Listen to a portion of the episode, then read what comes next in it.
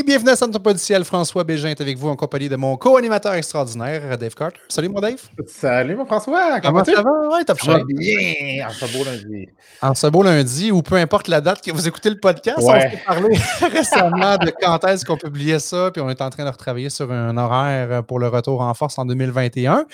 Euh, Dave, on parle de finances aujourd'hui, hein? Oui, on a mon ami Steve Buisson qui va être là. Steve Buisson qui va être avec nous dans quelques instants. On va parler avec lui. Euh, Steve qui est gestionnaire de portefeuille, conseiller en placement. On va pouvoir démystifier tout ça. Euh, ben, on porte ça maintenant parce que là, euh, une coupe d'émission, je n'avais pas la, la toune d'entrée. On, a fait ça au studio euh, de nos amis de cœur à l'ouvrage. Mais là, je l'ai, la toune. Fait que j'apporte. C'est correct? Yes. OK. Alors, avec la phrase qui vient avec. On part ça quand? On part ça maintenant?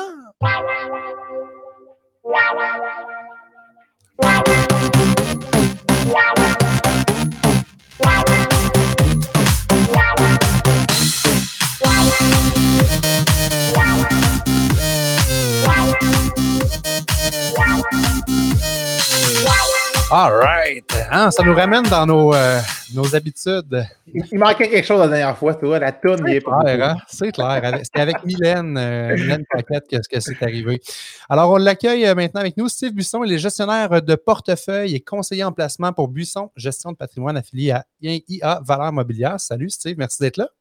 Bonjour. Merci de m'inviter. Ça nous fait plaisir. Merci d'avoir accepté l'invitation. J'aime ton setup. On voit qu'il y a des datas là-dedans. Euh, tu vas pouvoir démystifier ça avec nous, euh, un peu le, rôle euh, du gestionnaire de portefeuille, mais on veut apprendre à te connaître d'abord. Steve Buisson, l'homme derrière les chiffres. Qui es-tu, Steve? Ah, je suis un petit gars de Beaupré, qui vient de la côte de Beaupré. j'ai grandi là-bas, j'ai étudié à Québec et puis j'ai eu une carrière au début dans le domaine des médias, dans le, marketing et de 28 ans, fois que j'avais monté mon, mon, network, mon réseau et tout ça, euh, j'ai décidé de plonger et de, de, de vivre mon rêve d'être courtier en valeur mobilière. J'avais euh, gagné le concours de la bourse. Euh, la Bourse de Montréal avait organisé une simulation boursière alors que j'étais en secondaire 5. J'avais participé, puis j'avais gagné le troisième prix, dont le premier prix euh, au secondaire. J'avais une bourse d'études.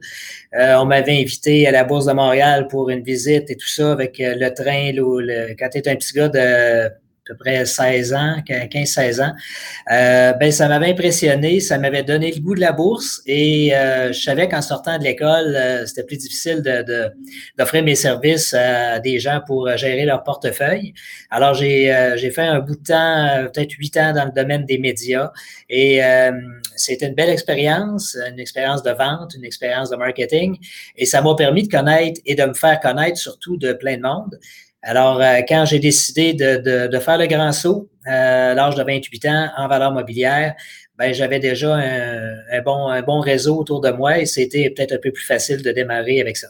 Mais je trouve ça extraordinaire que d'un, au secondaire 5, tu avais déjà une vision claire de ce que tu voulais faire plus tard, puis déjà une vision claire dans quelque chose qui est assez pointu. Euh, je dis ça par expérience parce que mon père était et est encore conseiller d'orientation, psychologue, m'avait fait passer un test au secondaire un peu sur mes alignements, qu'est-ce que je voulais faire dans la vie, puis c'était sorti, ça. Moi, c'était, je pense, conseiller en placement que le test avait donné, puis à, cet âge-là, à 16 ans, à 15 ans, à 17 ans, c'est pas super hot. Il y, y, a des métiers plus cool que ça. Qu'est-ce qui, toi, venait te rejoindre là-dedans? Ben, d'une part, c'est un, un, beau, c'est un mix de trois choses. Hein. Mon, travail, dans le fond, c'est un travail d'entrepreneur parce que tu développes ta business. Euh, je l'ai parti de zéro. Euh, au départ, quand on est embauché par une firme, on a un bureau, un téléphone, un peu de formation, mais tu n'as aucun client. Alors, euh, le côté entrepreneurial est, me fait vibrer. Et puis, le côté le côté de la bourse, faut aimer ça.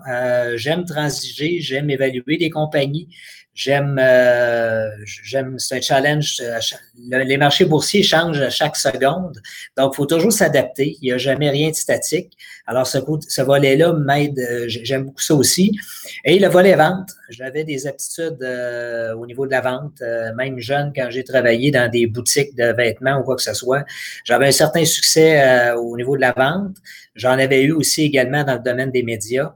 Et euh, dans le fond, le mix de vente, d'entrepreneuriat et de gestion de portefeuille faisait que ça m'attirait. C'était un fit pour moi, puis euh, c'est là-dedans que, j'ai voulu euh, foncer. Mais le jeune Steve, là, mettons, j'y parlerai, le jeune Steve de secondaire 5 qui décide d'appliquer à un concours de la bourse de Montréal. Je trouve ça extraordinaire. Tu étais à Beaupré à ce moment-là. Je ne sais pas, tu étais rendu dans ta vie, mais c'était quoi? C'était la bosse des maths? C'était le challenge? parce que là, tu le verbalises très bien, mais le jeune Steve de 16-17 ans, c'était quoi l'élément qui, ah, quand même ben, c'était le challenge de gagner. il y avait d'autres étudiants qui le faisaient aussi euh, de, mon école, mais surtout de, partout au Québec. Il y avait des étudiants du, du secondaire, du cégep et de l'université. Et euh, je me souviens, j'avais, j'avais terminé même, euh, c'est, un, concours fictif, il te donnait un 50 000 à placer. À ce moment-là, Internet fonctionnait pas, donc on avait des téléphonistes le soir qui jouaient le rôle de courtier, puis on passait nos transactions. Et au bout de trois mois, mon 50 000 était devenu 88 000. Wow! Ce qui m'a euh, permis d'avoir une bonne performance au concours, puis d'être invité par la bourse, puis d'avoir une bourse d'études de 1500 à ce moment-là. Quel fun. Good job. Écoute, euh, j'en connais pas vraiment beaucoup de gens qui ont fait ça aussitôt dans leur vie, d'avoir une vision claire de dire, puis d'être attiré par ça au secondaire. Je trouve ça fascinant. Puis tu avais ton plan de match qui s'est déroulé après ça, de dire, OK, je vais aller me faire un réseau dans d'autres choses, dans la vente, bâtir un peu mon nom. Ça t'a permis, à l'âge de quoi tu disais, 28 ans, de te lancer dans le domaine. Oui, ouais. 28 ans. Je venais tout juste de me marier. On attendait notre premier enfant. Euh, j'avais un poste qui me faisait, euh, je gagnais très bien ma vie euh, du côté des, médias, mais je savais très bien que si je ne plongeais pas à ce moment-là, je ne le ferais jamais. Alors, c'est un risque de, laisser un poste euh, avec un bon revenu, avec euh, la famille qui s'en venait, mais je l'ai fait puis je ne le regrette pas aujourd'hui. Et là, euh, tu as gravi des échelons assez rapidement dans ta carrière, j'imagine. Aujourd'hui, gestionnaire de portefeuille, on ne donne pas ça à tout le monde. Tu es en charge, donc peut-être nous vulgariser pour nos auditeurs. Il y en a qui sont peut-être moins euh, savants en tous les termes, qu'est-ce que ça veut dire, mais tu gères des portefeuilles pour des clients. Euh, tu as beaucoup d'argent sous ta tutelle. Oui, ben, le, le, titre de gestionnaire de portefeuille, effectivement, ce n'est pas tous les conseillers en placement qui l'ont. Le pourcentage exact, je ne sais pas, mais euh, ça ne doit pas être beaucoup plus que 30 à 40% parce que ça prend euh, deux cours de plus pour avoir le titre de gestionnaire de portefeuille et qui nous donne le droit de faire la gestion discrétionnaire pour nos clients. Euh, la licence de, de conseiller en placement, ben, s'il appelle ça une licence de plein exercice. Alors, ils nous permettent de transiger tant au niveau des fonds, des fonds communs de placement, euh, des actions, des obligations, des actions privilégiées. Alors, les conseillers en placement peuvent avoir ça parce que différents titres au niveau de notre secteur d'activité. Les représentants d'épargne collective, par exemple, ont le droit de vendre seulement des fonds mutuels et de l'assurance. Alors, Est-ce que c'est pas mal, Steve, le, le permis, pas le plus facile, mais le plus commun qu'on voit dans l'industrie? Oui, en nombre de, conseillers, euh, les représentants d'épargne collective sont beaucoup plus nombreux. Euh, des conseillers en placement, ben, en général, travaillent pour des, firmes rattachées soit aux banques, aux compagnies d'assurance, euh, quelques firmes indépendantes, mais et les gestionnaires de portefeuille, ben, c'est ceux qui peuvent faire vraiment un mandat comme de la gestion privée où on n'est pas obligé de téléphoner notre client pour avoir l'autorisation, tant qu'on a un compte en gestion discrétionnaire et que l'énoncé de politique de placement été mis en place. Donc, tes clients te choisissent toi parce qu'ils ont confiance à ta façon de raisonner, de comprendre, de lire le marché. Puis, ce n'est pas, pas un chèque en blanc qu'ils te donnent, mais tu as carte blanche dans le choix de où est-ce qu'on met leur argent. C'est un peu ça que je comprends pour les clients qui ont euh, choisi le, mode de gestion de, gestion de portefeuille discrétionnaire, oui. J'ai une partie de ma clientèle qui est au mode conventionnel aussi, euh, plus traditionnel, où là, je dois avoir l'autorisation de chaque client avec chaque transaction. C'est quoi, selon toi, Steve, qui fait les qualités d'un bon gestionnaire de portefeuille? Qu'est-ce que ça prend? On a reçu Michel Villa à l'émission. Euh, Michel qui nous a parlé bon, de tout le côté émotif, le côté de la gestion des émotions envers toi-même. Ça prend un certain self-control, j'imagine, pour ne pas se laisser aller dans, dans des vagues, soit positives ou négatives. Parle-nous-en un peu. Je pense que la première qualité, c'est le jugement. Tu dans le fond, euh, je dirais que dans l'industrie, euh, la grande majorité des conseillers, on a toutes des connaissances en matière de placement qui sont assez élevées. Euh, donc, les connaissances sont bonnes. le suivi des marchés, Mais il faut avoir du jugement, il faut avoir une, bonne gestion de risque. Je dirais que avant de donner du rendement, je pense qu'il faut avant tout protéger le capital. C'est ce que les gens s'attendent quand ils nous font confiance. Et moi, j'ai une clientèle aussi. J'ai beaucoup d'hommes d'affaires qui sont, euh, qui sont clients avec moi. Alors, j'ai toujours une approche euh, plus prudente avec eux parce que je me dis, leur risque, ils l'ont déjà pris dans leur business. Tellement. L'argent qui sort de là, qui m'envoie, ben, faut être, euh, faut la gérer en bon père de famille. Alors, je dirais que la gestion de risque est super importante. Puis malgré toute l'information la, qu'on obtient, tout ça, il faut être capable de l'assimiler. Mais le jugement est important pour savoir quelle pondération on met, quel niveau de risque, puis quel titre on choisit. Un jugement, définitivement. J'aime beaucoup ta phrase. Euh, avant de donner du rendement, il faut protéger le capital. Je pense qu'on va, l'arrêter dans l'émission parce que tu as raison, tu as tellement raison. J'entends tellement souvent des gens qui me parlent je veux commencer là, à aller placer mes sous, puis euh, vers où qu'on peut avoir le plus de rendement possible, mais c'est peut-être pas la bonne question. Des fois, c'est de dire ben, est-ce que tu veux pas protéger la base avant toute chose? Puis euh, c'est comme dans tout dans la vie, il y a du rendement, oui, mais il y a du risque qui va avec aussi. Dans, notre domaine, dans le fond, il y a le jugement, mais aussi il faut connaître son client. Quand on ouvre un compte, ils ont toute une bonne tolérance au risque euh, à, jaser avec eux, mais dans le day-to-day, puis au fur et à mesure qu'on traverse des périodes de volatilité, euh, on vient qu'à connaître nos clients. Alors, c'est important de poser les bonnes questions au départ, puis de déterminer vraiment quelle est sa tolérance au risque. Parce que c'est pas pour tout le monde. Il y en a qui sont pas faites pour avoir des actions individuelles dans leur portefeuille. Puis, il euh, faut, faut s'adapter. Alors, je dirais que mon rôle, c'est de les écouter, c'est de déterminer leur profil, puis de bâtir un portefeuille sur mesure pour eux. Parce que je veux bien donner du rendement à mes clients, mais je veux avant tout qu'ils dorment la nuit. Hmm. Et euh, je pense que notre rôle est important à ce niveau-là, c'est bien connaître son client. Vraiment. Tu nous as parlé de réaction face au risque des marchés. On, vient de vivre une période qui a été assez euh, rocambolesque. Toute l'histoire de la COVID a fait euh, plusieurs up and down. Euh, comment ça s'est passé de ton côté? Est-ce qu'il y a eu un gros pourcentage de ta job qui était de rassurer les gens ou comment tu as géré ça avec tes clients? Ah, honnêtement, 2008 avait été difficile parce qu'on avait été pris de court. Euh, mais cette année, c'était relativement facile à ce niveau-là. J'ai pas eu, euh, pas eu à rassurer grand monde. J'avais déjà euh, depuis deux ans commencé à lever le pied, comme on dit. j'avais diminué la portion d'action. j'avais pris des profits du côté d'action. J'avais augmenté la portion revenu fixe des portefeuilles, la portion des liquidités aussi. Alors, on était en fin de cycle économique. Je prévoyais une récession prévue, voyons, qui allait être euh, qu'il avoir une, dans le fond, une correction boursière juste avant. C'était euh, annoncé dans un sens, là. Ben, en fonction du cycle, en fonction des évaluations, en fonction du ralentissement économique, on voyait un ralentissement un peu partout, sauf aux États-Unis. Donc, on savait qu'on était en, il y a toujours un élément déclencheur euh, qui arrive de, de n'importe où pour déclencher la, correction qui est suivie d'une récession. Mais j'avais déjà levé le pied par rapport à ça. J'ai pas prévu de coronavirus, mais mes portefeuilles étaient relativement défensifs avant ce qui a fait en sorte qu'on a passé à travers la crise euh, assez facilement euh, cette année comparativement à 2008 où on n'avait pas eu d'avertissement puis euh, on avait on l'avait trouvé difficile. C'est vraiment, euh, c'est vraiment tout à ton honneur, ça. Je pense qu'il y en a beaucoup qui nous écoutent qui auraient aimé avoir eu des conseils comme ça. Je n'ai pas entendu ça beaucoup autour de moi. Euh, ça fait du bien d'entendre ça, de voir qu'on est capable d'être. Euh, de, se préparer à des choses comme ça. Oui, il y avait des indicateurs, mais quand même, c'était tellement majeur ce qu'on vient de vivre. Il y a eu des gros rebonds dans le marché aussi, remarque. Là. fort rebond, effectivement, oui. Ouais. Toi, Dave, dans, dans, ce qui t'entoure, euh, parce que j'ai peut-être plus facilité à, comprendre, pas que tu n'es pas bon là-dedans, Dave, mais j'ai baigné là-dedans plus que toi.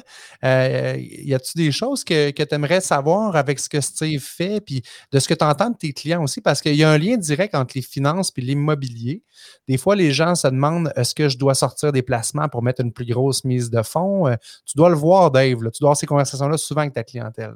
Ouais, mais c'est ça. Moi, je suis pas un expert comme toi, tu peux l'être parce que moi, mon, mon dada, c'est vraiment plus immobilier, malgré que j'ai quand même étudié un peu en, administration à l'Université Laval. Mais euh, moi, ce que je me demandais, c'est souvent, les gens ont quand même un, montant, mais toi, ta sélection de clients, tu l'as fait comment? Est-ce que tu la regardes plutôt avec ton client sur le long terme, qu'est-ce qu'il peut devenir? Même si tu dis, regarde, moi, je suis un jeune entrepreneur, mais de la façon qu'il est parti, je sais qu'avec le temps, il va arriver à un portefeuille qui pourrait être intéressant pour, parce que c'est sûr que tu tu dois choisir tes, clients. je veux dire, rendu à un certain niveau, euh, n'importe quelle personne qui est dans ton domaine aussi euh, choisit ses clients. Mais euh, je veux savoir comment tu as choisi justement tes clients par rapport à ça? Ben, honnêtement, je l'ai choisi, j'ai choisi plus ou moins. Dans le fond, je, j'ai toujours refusé de mettre une barre en disant en bas de tel montant, je refuse mes clients. C'est contre mes principes. Et euh, mes plus gros clients aujourd'hui, c'est des clients qui ont commencé avec des montants tout petits. Parce qu'à mes débuts, j'avais, euh, j'avais une bonne réputation en marketing, mais je commençais du côté de la finance. Et les gens me percevaient comme un gars qui était créatif en marketing pas en publicité. Ils comprenaient pas que je pouvais m'en aller en finance puis euh, persévérer. Donc, au début, mes clients de publicité m'ont essayé avec des petits montants. Alors, si j'avais dit je ne prends pas de compte en bas de 100 000 à ce moment-là, ben, j'aurais pas de clients qui ont au-delà de 15 millions avec moi. Alors, euh, c'est, et ça a toujours été euh, contre mes principes de le faire. Alors, euh, j'ai encore ouvert des clients cette année qui sont des jeunes, des amis de mes enfants, exemple, qui, et là, je, je la, la, personne, il, il, s'est ramassé 5000 pièces à travailler à gauche et à droite, puis euh, il veut placer son 5000. Mais pour moi, c'est un honneur de servir. Puis en même temps, j'ai un côté éducatif. Si je peux lui donner le goût de l'épargne, le goût des marchés, ben j'aurais réussi à deux fois à ce moment-là. Puis cette personne-là est peut-être, il a peut-être 18, 19 ans, mais éventuellement, il va vieillir, il va aller sur le marché du travail. Et euh, si je fais le bon job avec lui, il va en ajouter, peut-être qu'il va me transférer ses parents. Euh, alors, il faut jamais euh, lever le nez sur personne. Moi, je me dis, quelqu'un qui m'offre, qui me fait l'honneur de, de, de, me donner, de m'accorder sa confiance, ben, je vais apprendre, puis je vais travailler en fonction de ça. OK, génial. C'est bon à savoir, ça. Un bon point, ça. C'est tout à ton honneur encore. On entend ça souvent. Hein. Puis même moi, je me rappelle de mauvaises expériences. Je vais taire l'institution financière. à un moment donné, il y avait eu une espèce de ménage. Puis euh, j'ai eu un appel. Puis, ah, désolé, François, je ne pourrais plus m'occuper de toi parce qu'on m'a attribué des comptes de temps de, de, dizaines de milliers ou de centaines de milliers et plus. Tu sais, quand le lien de confiance est là, puis tu te fais c'est sûr que les banques ont tendance à plus faire ça, que toi, tu ne feras pas ça à ta clientèle, Steve, mais aurait pu arriver un moment où tu travailles pour une banque, puis tu te fais dire Ah, désolé, les portefeuilles de temps et moins, tu ne peux plus t'en occuper. en finance, il y a un élément qui est super important, c'est le lien de confiance. Quand tu l'as développé avec tes clients que tu parles qui ont 19, 18 ans, ben c'est ça, ces gens-là, s'ils aiment la façon que tu leur parles, puis que tu es en mode, surtout si tu es en mode éducatif avec eux, ils vont vouloir rester avec toi pour le restant de leur jour. Fait que de venir se faire couper ça après, oh my God. En tout cas c'est des mauvais souvenirs qui, sont évoqués dans mon cas. Ah, ben, eh, écoute, c'est le fun d'en apprendre un peu plus sur ta job, puis de démystifier un peu euh, qu'est-ce que tu fais, puis comment tu le fais aussi, surtout. Mais euh, parle-nous un peu aussi de ce, qui t'a amené à. On en, a parlé un peu en pré-entrevue, mais ce qui t'a amené à devenir l'homme que tu étais aujourd'hui. Ça n'a pas toujours été facile, ton cheminement. Tu as, eu des, choses plus difficiles à vivre, puis je pense que ça fait de toi une personne qui est capable de considérer tes clients différemment aujourd'hui. Parle-nous-en un peu des, moments plus tough. Ah oui, euh, on a que ce soit mes, mes, plus gros clients ou peu importe les personnes, on a tout un, comme je dirais, un bout de gravel euh, dans notre vie. Et puis, euh, il y a eu des périodes difficiles. Et euh, quand j'ai, j'ai, j'ai commencé en valeur mobilière, c'était pas facile non plus. Puis c'est toujours pas facile. Sais, on n'est jamais meilleur que notre dernière transaction dans notre domaine. Euh, faut, faut garder toujours la, la, tête froide et regarder vraiment les, les marchés s'ajuster. Et euh, faut rien prendre pour acquis. Mais effectivement, ce qui m'a ce qui m'a aidé à passer à travers toutes les périodes difficiles que j'ai pu avoir dans, ma carrière, je dirais que c'est mon, euh, mon, côté sportif. Euh, j'ai euh, fait, je suis un sportif, j'aime j'aime faire du sport. J'ai couru des marathons, euh, je fais du vélo beaucoup. alors, quand tu cours un marathon à plusieurs reprises pendant à plusieurs, plusieurs, plusieurs fois pendant le marathon, tu te demandes qu'est-ce que je fais là? Euh, quand tu cours à une certaine vitesse, euh, à un moment donné, ben, tu euh, as mal partout. tu penses une couple de fois abandonner et tu peux jamais abandonner si tu veux passer au fil d'arrivée. Et dans, dans le domaine, que ce soit en affaires, en amour, dans n'importe quoi, ben, faut pas abandonner à chaque fois qu'on a une petite difficulté. Il faut avancer. Puis, je dirais que c'est mon passé sportif qui m'amène à jamais abandonner et en même temps toujours trouver une solution pour que, pour que ça fonctionne. Vraiment. Ah, il y a tellement de parallèles à faire. À toutes les fois que Dave et moi, on a reçu des gens qui avaient un background sportif à l'émission, euh, je pense à Eric Martel souvent, euh, Dave, parce qu'il y a eu tout qu'un parcours, Eric. Puis le côté sportif, le côté de vouloir donner le meilleur de soi-même, de ne pas lâcher devant tous les obstacles qui, viennent devant nous, ben, autant dans le sport que dans la vie en général, qu'en affaires, c'est des valeurs qui nous aident à avancer tout le temps. C'est une bonne personne, Eric. Je, l'ai rencontré à quelques reprises. Ouais. on, l'a surnommé à l'émission euh, le Mohamed Ali du Québec. C'est son surnom. Euh, son passage, ça ne tombe pas du ciel. C'est quoi les conseils, euh, Steve, que tu peux donner aux gens qui nous écoutent, qui, réfléchissent, qui se disent ah, Moi, j'aimerais peut-être ça faire mon entrée à un moment donné au niveau des placements, qui ont accumulé un petit peu d'argent, parce que je, fais beaucoup d'éducation, moi aussi, sur le, rôle de l'épargne est importante. Mettez-vous de l'argent de côté, d'avoir un fonds de euh, un sûreté si jamais il arrive des, pépins. Mais à un moment donné, on a accumulé un petit coup simple, on dit là, je me sens prêt à aller voir un, gars comme Steve Buisson. C'est quoi tes conseils pour ces gens-là? Ben, euh, d'abord, c'est d'épargner euh, le, plus vite, le plus tôt possible dans, la vie de quelqu'un. Je pense que notre meilleur ami dans le domaine de l'investissement, c'est le temps. Mm. Alors, euh, plus on commence tôt, plus on épargne, ben, mieux ça va être. C'est d'établir aussi un plan de match avec son conseiller.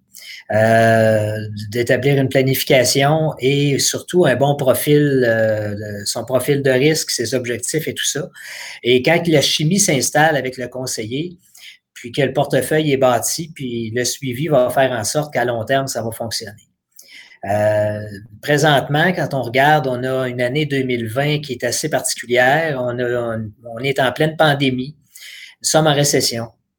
Euh, mais si on regarde devant nous, euh, pas besoin d'être un grand prophète pour euh, prévoir que 2021 va probablement être meilleur que 2020. il y aura une croissance économique qui sera meilleure qu'en 2020.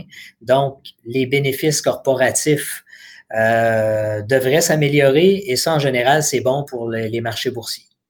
Alors, c'est une fois qu'on a déterminé son profil pour avoir la répartition d'actifs, c'est le temps d'investir. En même temps, ben, si on, sort de récession et on va être en début d'un nouveau cycle, et euh, je pense que pour les quelques prochaines années, euh, les marchés boursiers devraient être euh, généreux envers nous autres. Combien d'heures par semaine, Steve, tu passes à analyser les marchés? On voit tes écrans en arrière. je trouve ça toujours impressionnant de voir toutes les datas. Mais toi, pour toi, ça représente combien de temps analyser, voir qu'est-ce qui se passe de ce côté-là? C'est difficile. Ça dépend des périodes. On va t'avouer, cet automne, euh, j'étais beaucoup plus en revenu fixe. J'attendais que les élections américaines euh, soient passées. J'avais, euh, je prévoyais de la volatilité. On en a eu en septembre, en octobre, deux bonnes corrections, mais des bonnes, 9 à 10% Alors j'étais plus en revenu fixe, plus cash mais j'ai travaillé beaucoup là, tout le mois d'août, septembre, octobre à faire de la recherche. Alors, euh, je dirais que pendant ces mois-là, j'étais presque à 110% là-dessus pour bâtir mon portefeuille et tout ça. Et quand euh, les lumières vertes ont commencé à allumer après l'élection, euh, avec Pfizer qui avait trouvé le premier, le, vaccin. Alors, c'est là que j'ai vraiment ramené mes portefeuilles dans les répartitions d'actifs que les clients devaient avoir en fonction de leur profil. Alors, j'étais plus défensif avant. Maintenant, je suis revenu euh, en ligne avec leur objectif. J'ai une question pour toi aussi, Steve. Les nouveaux titres là, qui rentrent en bourse, je pense que c'est Airbnb qui est rentré dernièrement, euh, ou dans le temps c'était Facebook, tout ça. Tu es toujours plus allé attendre de voir qu'est-ce que ça va donner comme résultat sur le marché, ou tu dis, moi, c'est des genres de titres que je sais que ça va venir sur le marché, je les étudie assez longtemps avant qu'ils rentrent sur le marché pour quand ils sortent, je sais que c'est soit un bon placement ou c'est un mauvais placement. Comment tu fais des choix pour les nouveaux titres qui rentrent euh, sur le marché? Tout est question d'évaluation de la compagnie. c'est euh, souvent les, nouveaux IPO de compagnies euh, très populaires, ben, ils sortent à des prix astronomiques. Alors, quand tu évalues une business, puis ça vaut 25$ l'action, puis elle sort à 40$, ben, je la regarde partir, puis je, je vais pas. OK. C'est, puis il y, a, certains IPO qui, qui, se font à un prix raisonnable euh, en fonction des, des, cash flows, en fonction des bénéfices prévus et tout ça, puis de la croissance des trois, quatre prochaines années. Alors, à ce moment-là, c'est bon d'y aller. Mais euh, j'aime pas payer euh, trop cher euh, des compagnies qui ont, qui ont pas vraiment livré encore. Alors, je, vais, je vais laisser ça aux autres, puis je vais y aller avec des compagnies qui sont plus prévisibles. OK. Moi, j'adore la réponse. Là, ah il n'y a pas d'émotion là-dedans. C'est comme ça décide du cas par cas. Puis je te, je posais cette question-là, puis je suis content, Dave, que tu continues là-dedans parce que je ne sais pas ce que, ce que toi t'en penses, mais toute la, la poussée des gens qui se disent Ah, moi, je veux faire ça par moi-même. Il y en a qui font des cours là-dedans, on the side, qui veulent devenir un peu, je pense que le terme c'est boursicoteur.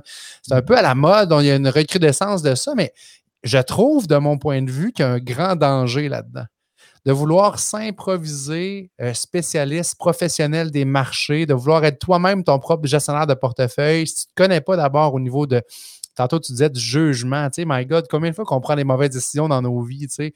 en as vu, Dave, des, gens acheter des, immeubles de, l'immobilier qui, l'ont regretté parce qu'il y avait des émotions là-dedans, peu importe. là, quand tu mets tout ton argent et que c'est toi qui le gères en plus, oh my God, je trouve que la porte est grande à se planter royalement. Ben, euh, tout dépend de la personne. Tu sais, euh, il, y a, sûrement des, gens euh, qui, vont y aller par eux-mêmes, qui ont une très bonne connaissance des marchés. Euh, puis ils peuvent y aller, puis avoir certains. tu sais, quand le marché monte, là, on n'a pas besoin d'être bon. Quand tout monte. Ah non, tout le monde est bon. Rendu là, il n'y a pas de problème.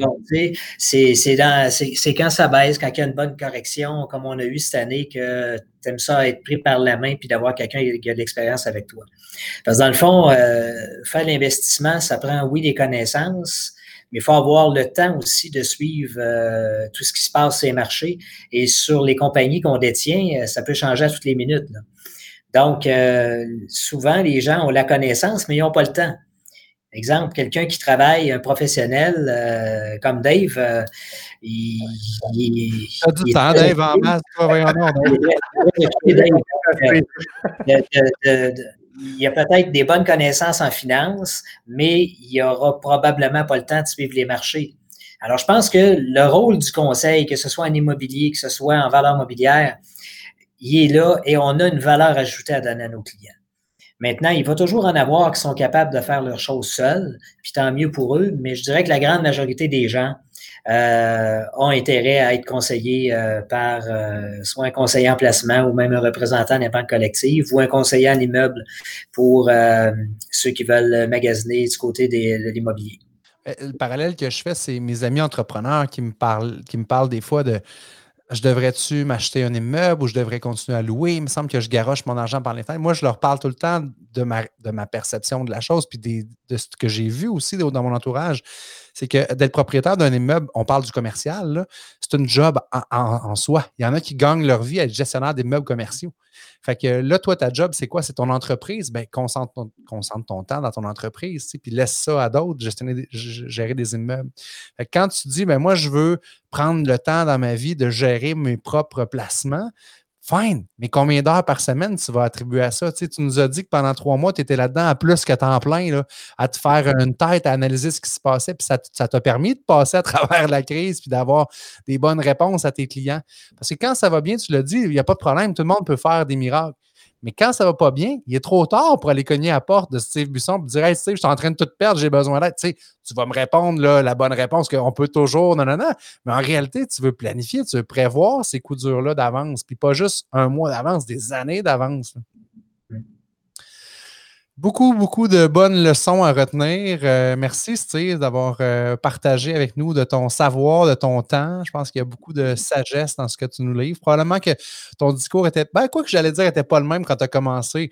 Tu étais tellement guéri sur c'est là que je m'en vais dès ton jeune âge de 17-18 ans que cette sagesse-là, tu l'as mûrie depuis longtemps. Là.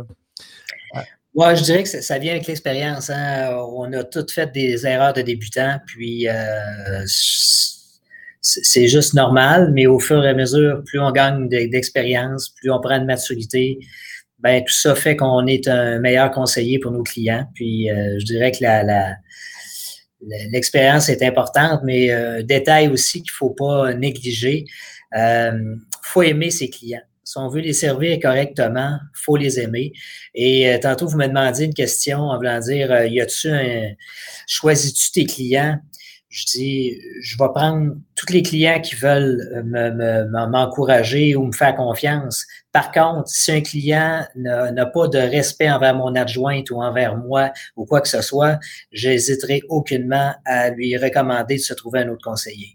Alors, euh, que ce soit le montant d'argent, il n'y a pas. je n'évalue pas un client par rapport à son potentiel, à son actif ou à ce qu'il peut me rémunérer. Je vais, je vais, je vais plutôt me demander est-ce que je l'aime, ce client-là, et si oui, je le garde. Il faut que les valeurs soient alignées aussi. Effectivement. Ah, merci, Steve. Dave, as-tu euh, ta question de la fin pour notre invité? Question de la fin pour Steve. Euh, je la pose autant à tous nos, invités. J'aimerais que tu nous dises euh, soit un bon podcast, soit un bon TED Talk que tu aurais vu dernièrement ou écouté, ou un bon livre que tu aurais lu. Un bon podcast ou un n'as pas le droit de nommer Ça ne tombe pas du ciel. ça te brûle les lèvres de dire ça. ben, il ne m'en vient pas en tête actuellement, désolé. Euh, un bon livre de finances. Euh, je ne l'ai pas lu récemment, mais le, je n'ai pas lu le livre au complet, mais certains passages euh, du livre The Principles of, de Ray Dalio. Ray Dalio est un gestionnaire de hedge fund américain, mais dans ses principes, il ne parle pas seulement de finances euh, et euh, il est super intéressant. On va mettre le lien dans les euh, titres, pas dans les titres, mais dans la description de l'épisode tout comme un petit disclaimer, parce que bon, quand euh, les gens comme toi viennent nous jaser, les institutions, des fois, sont un peu frileuses, puis je comprends ça, fait qu'on va mettre un petit texte légal. Euh, je pense qu'il vient dire en fait que tu n'as pas donné de conseils, hein, de ne pas, pas parlé de dire achète tel titre ou pas tel titre. C'est pas ça le but de l'émission comme ça. Mais merci d'avoir pris le temps. C'est vraiment de démystifier ton rôle, qu'est-ce que tu fais, puis d'apprendre à te connaître davantage. Tu sais. Puis euh, on va mettre tes coordonnées également. S'il y a des gens qui nous écoutent qui voudraient te confier leur portefeuille, je suis sûr que ça va te faire plaisir. Si les valeurs sont alignés, de t'occuper d'eux autres avec grand plaisir. Ben, merci, beaucoup de, m'avoir donné l'occasion de, de, jaser avec vous autres, les gars, et avec vos, euh, vos je ne sais pas si on parle d'auditeurs ou de podcasters ou peu importe, mais euh, c'était super agréable. Alors, euh, merci pour tout. Puis en même temps, ben, des très joyeuses fêtes à vous et à tous ceux qui vous écoutent. Super. Merci, Salut, Steve. All right, mon Dave. C'est rap! It's a rap. On en a appris un peu plus hein, quand même. Ah euh, c'est un domaine qui est. Moi, je trouve qu'il y a beaucoup de monde qui se trouve, qui, qui rendent ça plus compliqué que c'est. C'est va être capable de choisir, de trouver les bons mots pour nous rendre ça accessible. Euh, beaucoup d'auditeurs, là, chaque fois que j'ai la chance de vous jaser, là, évidemment, on se parle souvent de finances personnelles de par, euh, de par mon, mon étiquette d'auteur de, de, livres sur les finances personnelles, mais euh, je pense qu'il y a beaucoup de monde qui, qui rendent ça compliqué. Regarde un gars comme Steve, là, il gère des millions. C'est un gars qui est accessible. Tu sais, il, est, simple, c'est ça qui est cool. il ne pas parler de, de, sa famille et tout ça, mais encore là, c'est un bon père de famille, bon mari, euh, une, une bonne personne. Puis j'ai aimé ça, sa réponse. Je, il ne choisit pas ses clients en fonction du monétaire, mais vraiment de la personne, de l'humain devant lui. Vraiment. Euh, les valeurs, je trouve ça génial. Génial, génial. Cool. Ben, on s'entoure de bonnes personnes à Ça ne tombe pas du ciel. Puis Steve Busson, on était un de ceux-là qu'on voulait vous présenter. Merci, Dave Carter. Ça a été bien le fun de Merci. Euh, j'ai même la tonne d'intro. Euh, check ça, son est hot, hein? Yeah! Alors, c'était une super émission. Merci d'avoir été là. Puis on se retrouve la semaine prochaine pour un prochain épisode. Hey, n'oubliez pas d'aller liker là, sur euh, Apple Podcasts ou Spotify. Puis vous pouvez même mettre des petits commentaires si vous aimez le show. On se nourrit de ça, Dave et moi. Ça fait du bien, c'est notre paye. C'est gratis, mais là, votre, votre paye, c'est d'aller mettre des petits commentaires. Ciao! Ciao tout le monde.